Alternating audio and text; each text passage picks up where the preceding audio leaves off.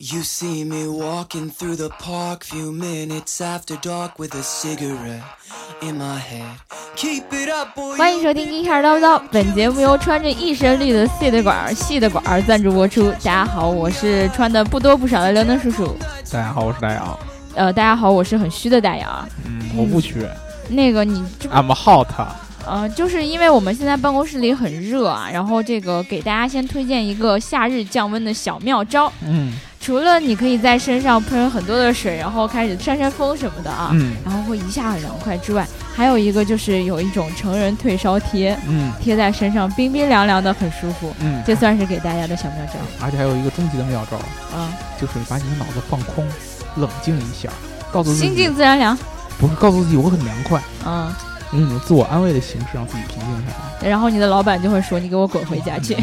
对，有可能是这样的。 对，今天我们的系的馆跟我们说，上班的时候请大家光着膀子，因为这个条件有点艰苦。对，因为我们的空调要到下周一才会修修好，而我们现在录节目的时候是周五。对对对对对，但是没有关系，我们抱着这个认真工作，然后不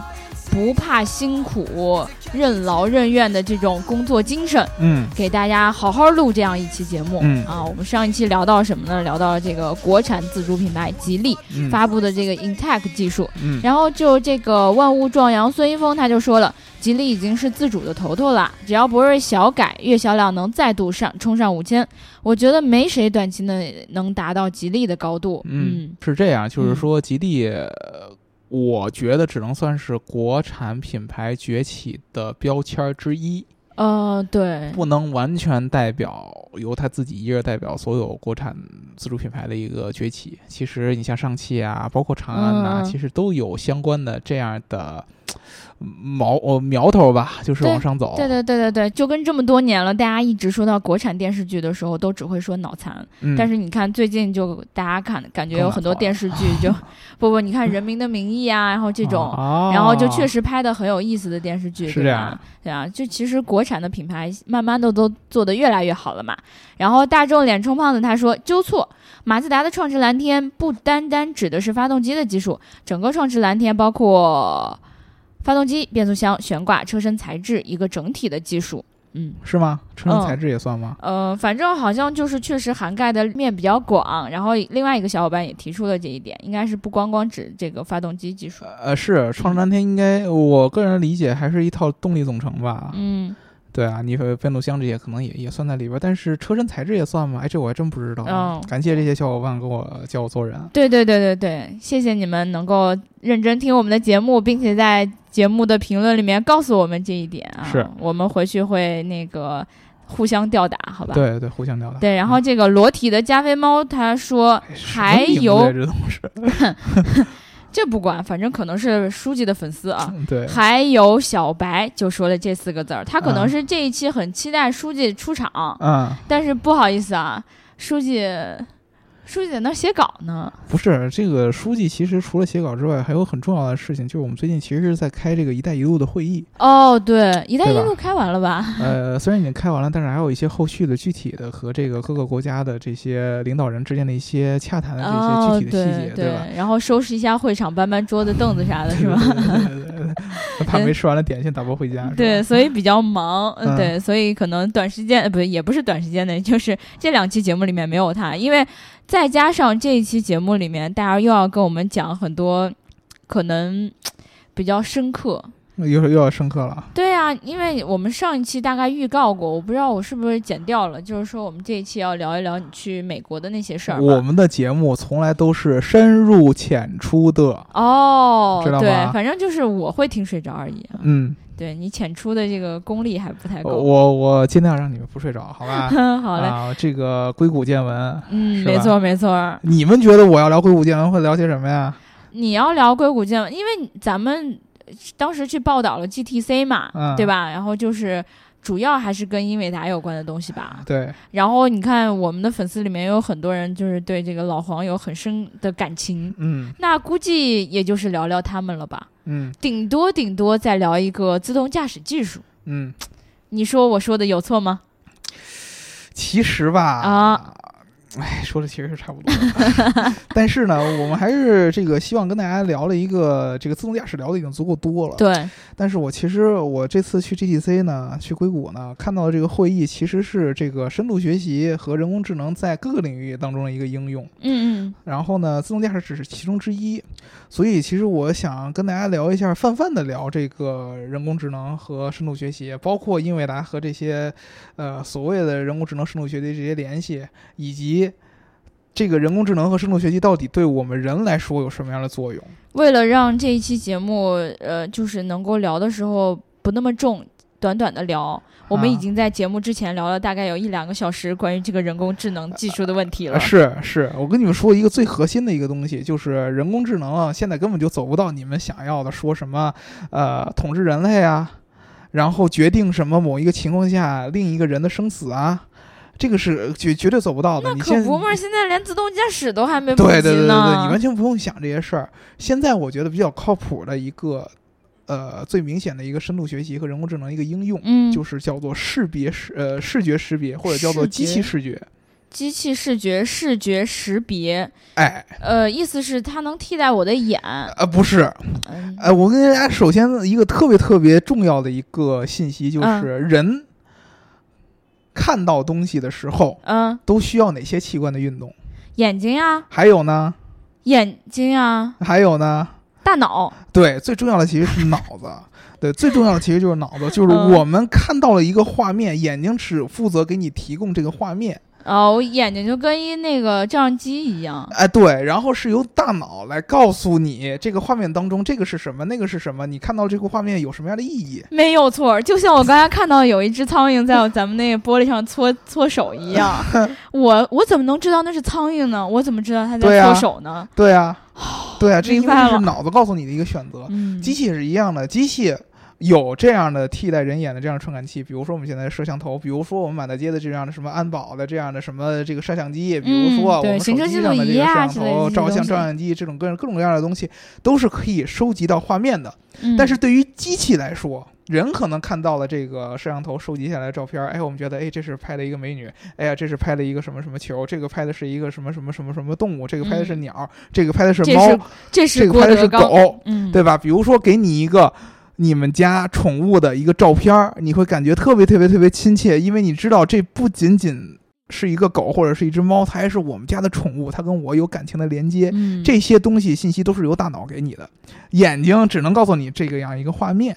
对吧？是没错儿。但是机器对于机器来说，所有的照片儿、嗯所有的画面，在机器的系统当中都是无数个像素点的数据。比如说啊，我们这个手机拍下一个照片儿，它会嗯告诉你我的这个摄像头是一千六百万像素的，那么就是说你拍下这个画面是会被分成一千六百万个像素小点，点对，每一个点都是一个数据，就是 R、G、B 这么一个数据 R ，Red、Green、Blue。哦，这个三三原个色，呃三原色，三原色具体的三个数，然后组成这个像素点上面的一个颜色，嗯，你知道吗？嗯然后一千六百万个这样的数据，最后拼成一幅画。对，这个是机器最后为什么你用照相机可以拍出一张照片儿？因为它通过各种各样的光学的技术，把嗯你照相机那一瞬间捕捉到的画面记录成一千六百万个 RGB 的这个像素点。哦，啊，它变成一个数据了。这个是非常非常冰冷的一个数据，就跟人用眼睛捕捉下来的画面是很冰冷的一个画面一样。对他来说其实没有任何的意义，对吧机？器来说没有任何的意义。你如何能教机器来去识别？哎，这一千六百万个像素点其实是一只猫。对哦，对啊，这个其实是机器学习和呃这个深度学习在这个视觉识别当中的最大的一个应用。嗯以前的做法呢是什么呢？以前的做法就是由人工来标注，由人呃人来看一个一个照片儿，然后去给他标贴上标签儿哎，，贴上标签儿，嗯哎呀，这个是。猫猫的毛，这个是嗯猫的什么耳朵。最最重要的就是得去标标签儿那些猫的边缘的部分，为什么呢？在任何的画面当中，如果机器想要识别这个区域开始是猫了，然后这个区域开始是其他的部分，你就要去先去识别那个边缘的部分。那难度也挺大。一只白色的猫站在白对啊雪皑皑的对啊山，上，对啊，这个人就很很有趣。比如说一个猫，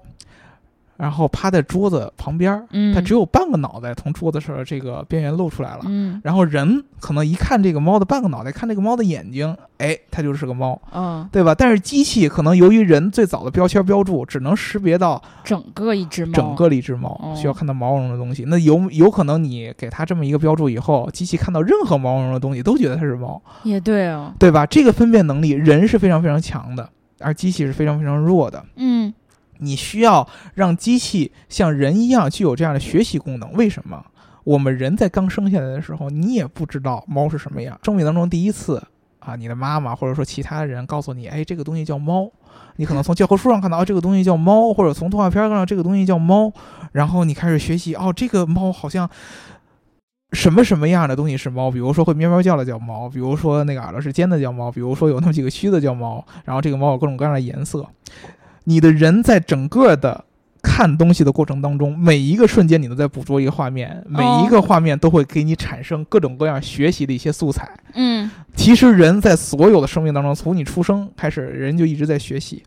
所以这就是为什么人有这么强的甄别能力。我看到一个猫的耳朵，我能知道这是猫；我看到一个猫的一半儿脸，我能看到这个猫；我看到这一个嘴，我也能看到它是猫就。它一直在观察嘛，对，由于我们只要我们的眼睛在工作，嗯，我们的眼睛和大脑协同在工作，我们的呃身体就一直在学习。没错，而你能想象你的眼睛一秒钟捕捉到多少画面？我看着你的刘能，你现在你在我面前是动的，但是实际上在我大脑当中你是无数无数的图片。终于有一天，在一九九五年的时候，有一个工程师，这个工程师发现一个问题，就是嗯我们之前一直是工程师人工的方法去筛选图片，去筛选合适的图片，哎，嗯比如说这个猫在这个图片背景当中特别特别的清晰，然后我告诉呃告诉机器，哎，这块儿的毛可以区分猫和背景的 区别，然后把它变成一块代码，然后输入到这个算法当中，嗯都需要人工来做。但是第一个，人工如何去识别那么多的图片？我根本就没有那么多的工程师，然后我还要把这个图片的某一个边缘，然后再给变成代码，然后再交对给机器。对而且这个机器在知道这个代码以后，它也可能只能识别这个情况下的猫。对这个下一颜色的个情况猫下了，它它它嗯它没办法识别了，对吧？换一个颜色怎么办？换一个状态怎么办？那个猫可能不是趴着，那个猫是躺着的，你看到是猫的肚子怎么办？嗯对，这种各种各样的情况都需要我们找到特定的案例的图片，然后由我们把这个东西分别出来，然后再把这个东西变成代码嗯交给机器，根本就没有那么多人力，也没有那么多的资源可以让人来做。那他们想，既然我们有这样的一个学习，人类自己有这么一个学习的机制，为什么我们不能教机器去学习？那会儿就开始准备教机器学习了，那会儿儿他就做了这么一个叫做卷积神经网络，这个东西其实就是和就是你就可以把它想象成人在识别一个动物当成呃过程当中，或者识别一个画面过程当中，你的脑子走过的这么一个流程嗯啊，你可能看到了无数多的特征，让你最后认定它是个猫，嗯它或者它是个狗。比如说，呃你看到了一个吐着舌头，你认定它是狗。你比如说，你看到一个长的鼻子，嗯你认定它是一个斗。比如说，你看一个啥？一个狗，然后如果说你看到一个圆圆的一个脸，你把它嗯认定是猫，对吧？因为嗯猫的鼻子没有狗长嘛，嗯对吧？各种各样的这样的细节，让你最后产生这样的判断。然后所以说呢，他在尝试让机器也做成这样的数，嗯但是呢，这样需要一个非常非常非常非常庞大的一个数据库，没错啊儿，以及一个非常非常非常强大的电脑。因为人脑是非常非常强的。可是你刚才说了一九九五年，一九九五年，对啊，那时候我觉得电脑都不不不怎么好吧？一九九五年的时候，人的电脑的计算能力还非常非常的差。对啊，对吧？然后这个，但是这个理论已经提出了。啊，啊，可能这个理论再往前推到更早的时候都会有啊，都会有这种机器视觉相关的这样的，就是如何让机器能够像人一样去甄别画面当中的一些嗯物体、啊，一直到后来到二零一二年，当时呢，网上有这么一个挑战赛叫 ImageNet 画面的网络，嗯，啊这个是什么意思呢？就是当时有一个华裔的一个科学家叫做李飞飞，现在这个人呢叫在谷歌的谷歌云做首席的人工智能科学家，哦华裔的啊。哦，他原来也是就出生在中国，然后后来是大学前去的美国，那他是男的还是女女的女的，李飞飞是个这么女的厉害，啊，呃，他呢，当时呢和其他的一些这个自己的科研的同事，因为当时他还在学校做这个嗯、呃机器视觉的这么一个方向的研究，做了一个项目，就是他觉得现在。已经硬件上面有足够的能力去开始启动之前我们说的像人一样的这样的画面甄别的这样的一个算法了，嗯但是它需要有足够多的数据来让这个供提供这个算法。获得学嗯习最简单的人，其实，在我们生活当中，我们看到了猫，我们就在捕捉各种各样的画面。对啊呀、但是你在网上能找到那么多猫的画面吗？你能找到网上能找到那么多画呃那么多猫的图片，用用来这个机器来做学习吗？可是所我觉得网上的猫很多啊，以网上的猫是很多，但是没有人看得多，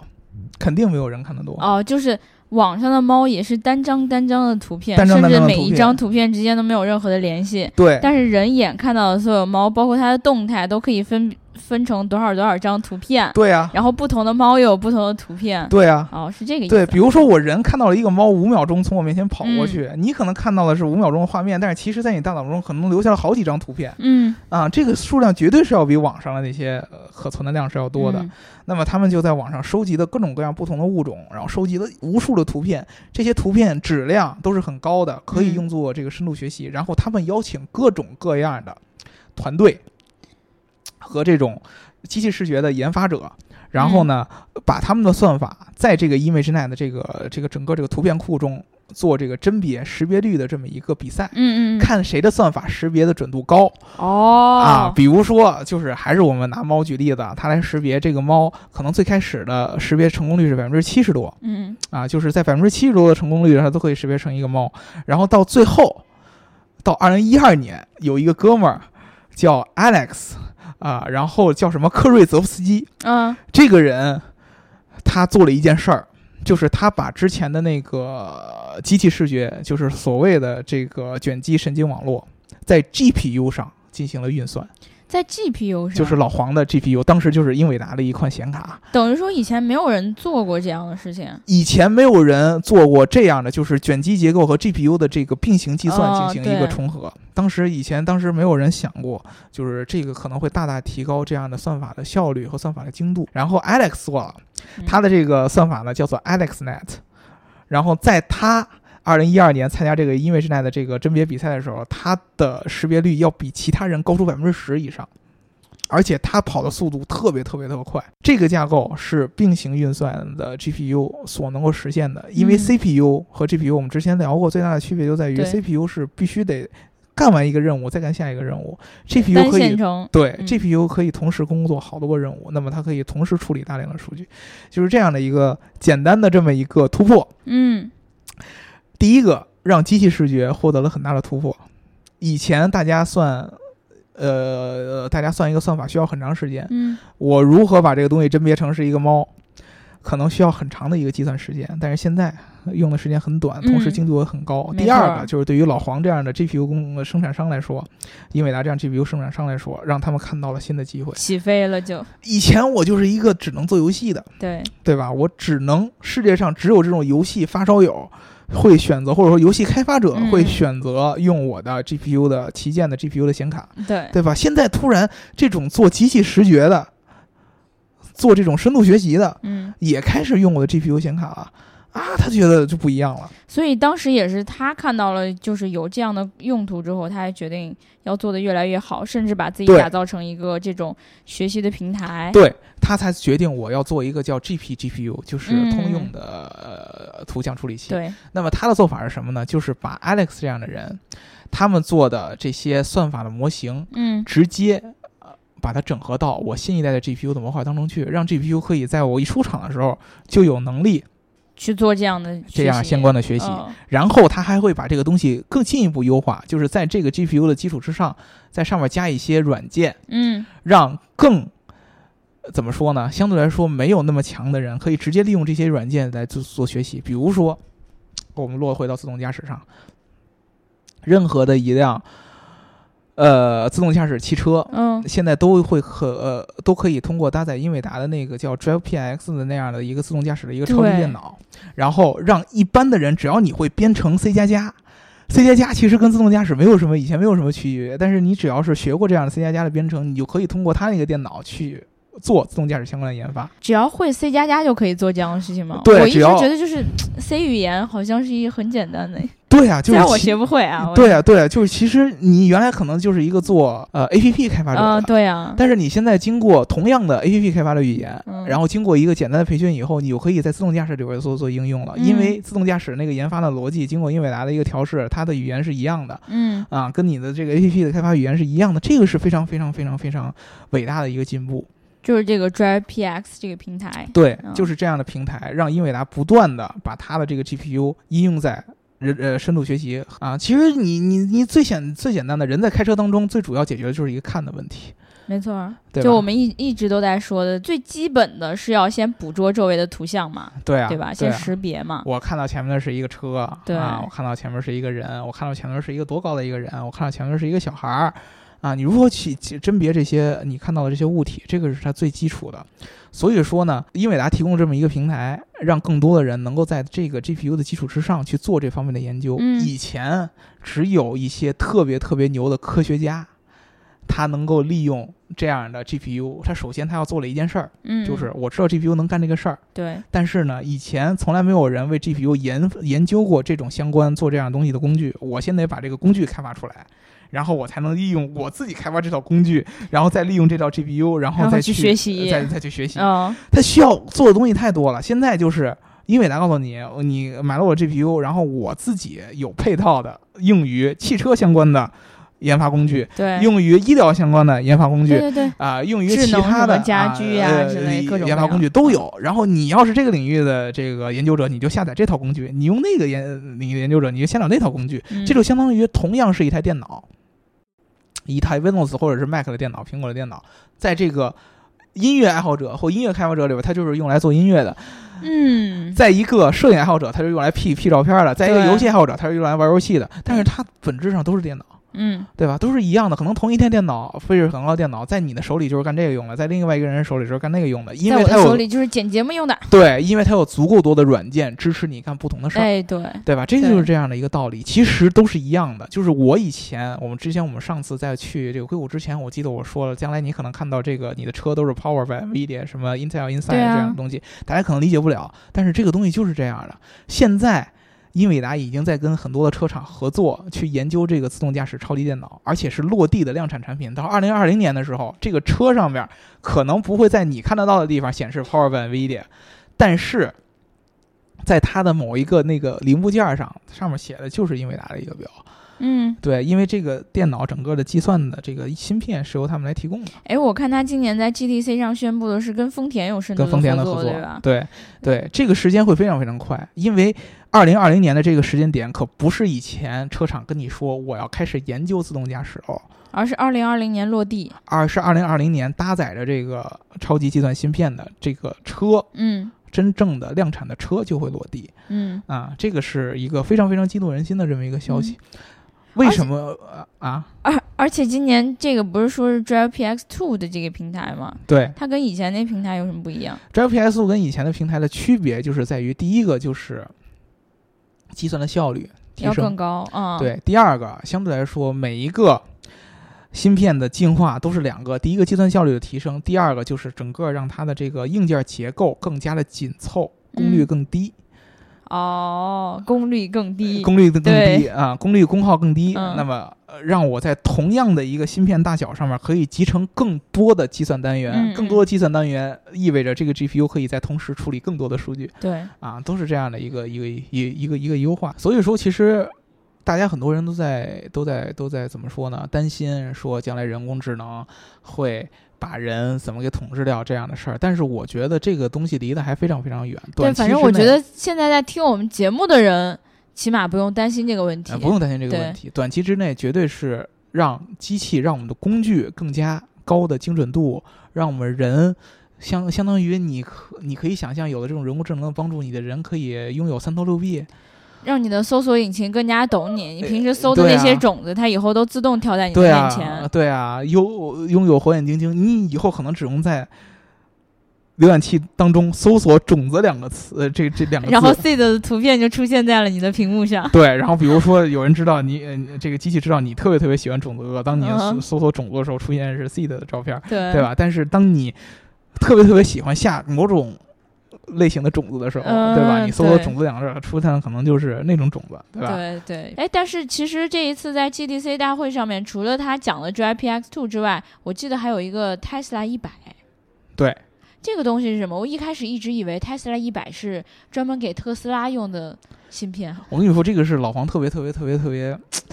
怎么说呢？挺与众激不同吗呃不是挺激的一个嗯做、做法，就是 Tesla 其实是一个它的一个产品的名字，嗯，但是为什么他把这个产品的名字和特斯拉的那个车叫一个，都叫 Tesla？这个你也不知道为什么，嗯就是他把他新的一个 GPU 的一个架构叫 Volta，但是这个，Volta 只是一个 GPU 的架构哦，嗯嗯这个 GPU 的架构要落地到各种各样的产品上，嗯他把这个产品取名叫 Tesla。Tesla 其实你就可以把它想成一个芯片，嗯，我记忆里面就是有人说过，就是老黄特别喜欢用各种各样名人给自己的产品起名，特别特别喜嗯这欢个是吧对，啊确实是这样。那说不定这个 Tesla 有可能就是特斯拉这个人本身跟这个车没有什么关系，但是呢，也可能有重合嘛。对对吧你可以看到老黄现在多么多么重视人工智能啊，因为嗯就是因为他以前 GPU 应该是从九几九九年开始提出这个概念，发展了将近二十年，嗯，之前一直都是因为只只能在这个游戏领域没和视错。觉触及领域对做应用，所以说它它受众很窄很窄很窄。嗯，对，突然有一天，就二零一二年，当那个 Alex 把这个、呃、AlexNet 然后应用出来了，嗯、然后让人看到了这个 GPU 在其他领域的应用的时候，老黄看到了机会，所以说开始大力的发展，就是 GPU 在在这个深度学习和人工智能方面的一个应用。现在老黄在开发布会发布新的架构的 GPU 的时候，它首先落地的产品都是用于这种人工智能的计算的。对啊，以前发布新的 GPU 架构的时都是候，游戏出来先是是吗显卡，嗯对吧？就是游戏显卡。现在出来也就是先先先做这个呃这个深度学习运算的。那那么 Tesla V 一百其实就是这样的一个一个东西，哦，嗯是给车用的。呃，不是给车用啊的。Tesla V 一百是专门用于就是通用的深度学习计算的哦，啊、然后这个 Drive PX 是专门跟基于这个 Volta 架构下边儿专用用车，就自动驾驶里边儿来我用。觉得咱们到时候有必要开一期节目专专门讲讲英伟达到底这都有些什么东西，啊，给女生科普科普。呃，就有是有今可可以可以给大家分析。今天我在学习它已有的这些东西的时候，我就看着看着我就困了。对就是每一个东西都是英文名，然后都起名很复杂，然后对我就、呃、好懵逼 啊。对对，对这个东西我觉得聊是聊音频节目很难给大家解释清楚，对对对嗯因为你会更懵逼的。对对对对对吧但是我今天看了一首诗，还挺有意思的：是什么？一卡移栋楼，两卡毁地球，三卡银河系，四卡创世 纪。是说的就是相当于是这个同样的嗯、都是 GPU 对吧？但是你可以把 GPU 的这个显卡或者说是其他的卡嗯累积在一起来用，对，然后就能够开辟一个新的田地。是吧？呃，对，主要是为了鼓吹老黄的这种 诗。然后，那我们今天这一期呢，就聊到这儿了。聊到这儿啊硅谷之行没有其他有意思的事情了，是吗？硅谷之行往后还有很多期，真的啊、对啊，硅谷之行我可以给你们就就这种深度学习的这种应用，我可以给你们聊无数期，但是。前提就是你们对这玩意儿到底感不感兴趣？如果说你觉得我讲的这个东西比较无聊， 对吧？那我就不聊了。是吧你没有那种在硅谷里面碰到一些什么有意思的人 啊？就我跟你们说，你们就是妖魔化硅谷。硅谷除了这样的东西之外，什么都没有，就是个村儿，没有任何的高楼大厦，知道吗？到处都是，就是那种小平房。嗯然后你也大街上也看不上什么人，你也看不着特别 fancy 的车。嗯，反正我也没有去过硅谷，你说什么就是什么吧。对对，好 吧，呃，对，那我们今天这一期呢，就先聊到这儿了。如果大家呃对于这个英伟达技术，对于这个 GTC 有什么想要了解的，然后记得先去我们的官网学习一下这个戴尔跟 C 的写过的两篇文章，嗯然后我们的官网三 w 点 geekcar com，嗯，然后呢，这个呃，如果你已经了解了这些技术，然后也有自己的一些见解的话，就欢迎大家来到评论区跟我们一起来交流，对吧？然后今天戴儿说到那个呃。关于猫的事儿，我其实憋了一期节目了，你知道吗？嗯就是你说从小你是怎么认知猫的？我的小名 在我们家，就叫猫。你为什么叫 猫呢？我妈从小就叫我猫咪，猫咪就这样。所以你今天聊了一期，我就在想我是怎么认识我自己的。是吗？对你人是怎么认识自己的呢？我是谁，我在哪，我在干什么嗯。对啊，我都到是现在我都不知道。 对，都是因为你有了这个思想和认，你才会有了认知，你才会嗯感受到自己的存在，对吧？你有没有感受到？大家应该给我们多点赞、打赏和评论，点赞、打赏和评论，点赞、打赏和评论，因为当你都是幻想。点下鼠标那一个瞬间，然后出现了那个赞数多了一个，哦，你间接的证明自己的存在，没错，对吧？当你把这个东西转发，点了转发这个按钮，然后出现在你的朋友圈，或者出现在你的这个其他的各个各个社交的这个呃社交媒体的这个页面上的时候，你感受到自己的存在，因为你的一个行动产生了一个结果。没错，对，然后在深度学习领域当中，这个增强学习叫做行动，然后产生结果，然后再产生一个、呃反馈。嗯，那么你点赞、点了转发或者点了打赏，嗯产生的结果就是点赞数增加了一个，然后转你的发。数也增加呃了，转发数也增加了一个，然后评论数可能也增加了一个，然后最后流程数给你一个反馈，哎呀，我们就特别特别开心，对吧？对，嗯虽然一切可能都是假 象，对吧？嗯、那你就这没个有世没有界活着的必要啊。这个世界都是假象。嗯对，我是谁？我在哪？我在干什么？是谁杀了我？又是我杀了谁？嗯，好，那我们今天就聊到这儿了。如果大家想加我们粉丝群的话，记得在后台留下你的微信号。然后呢，我们下一期节目再见，拜拜。拜拜。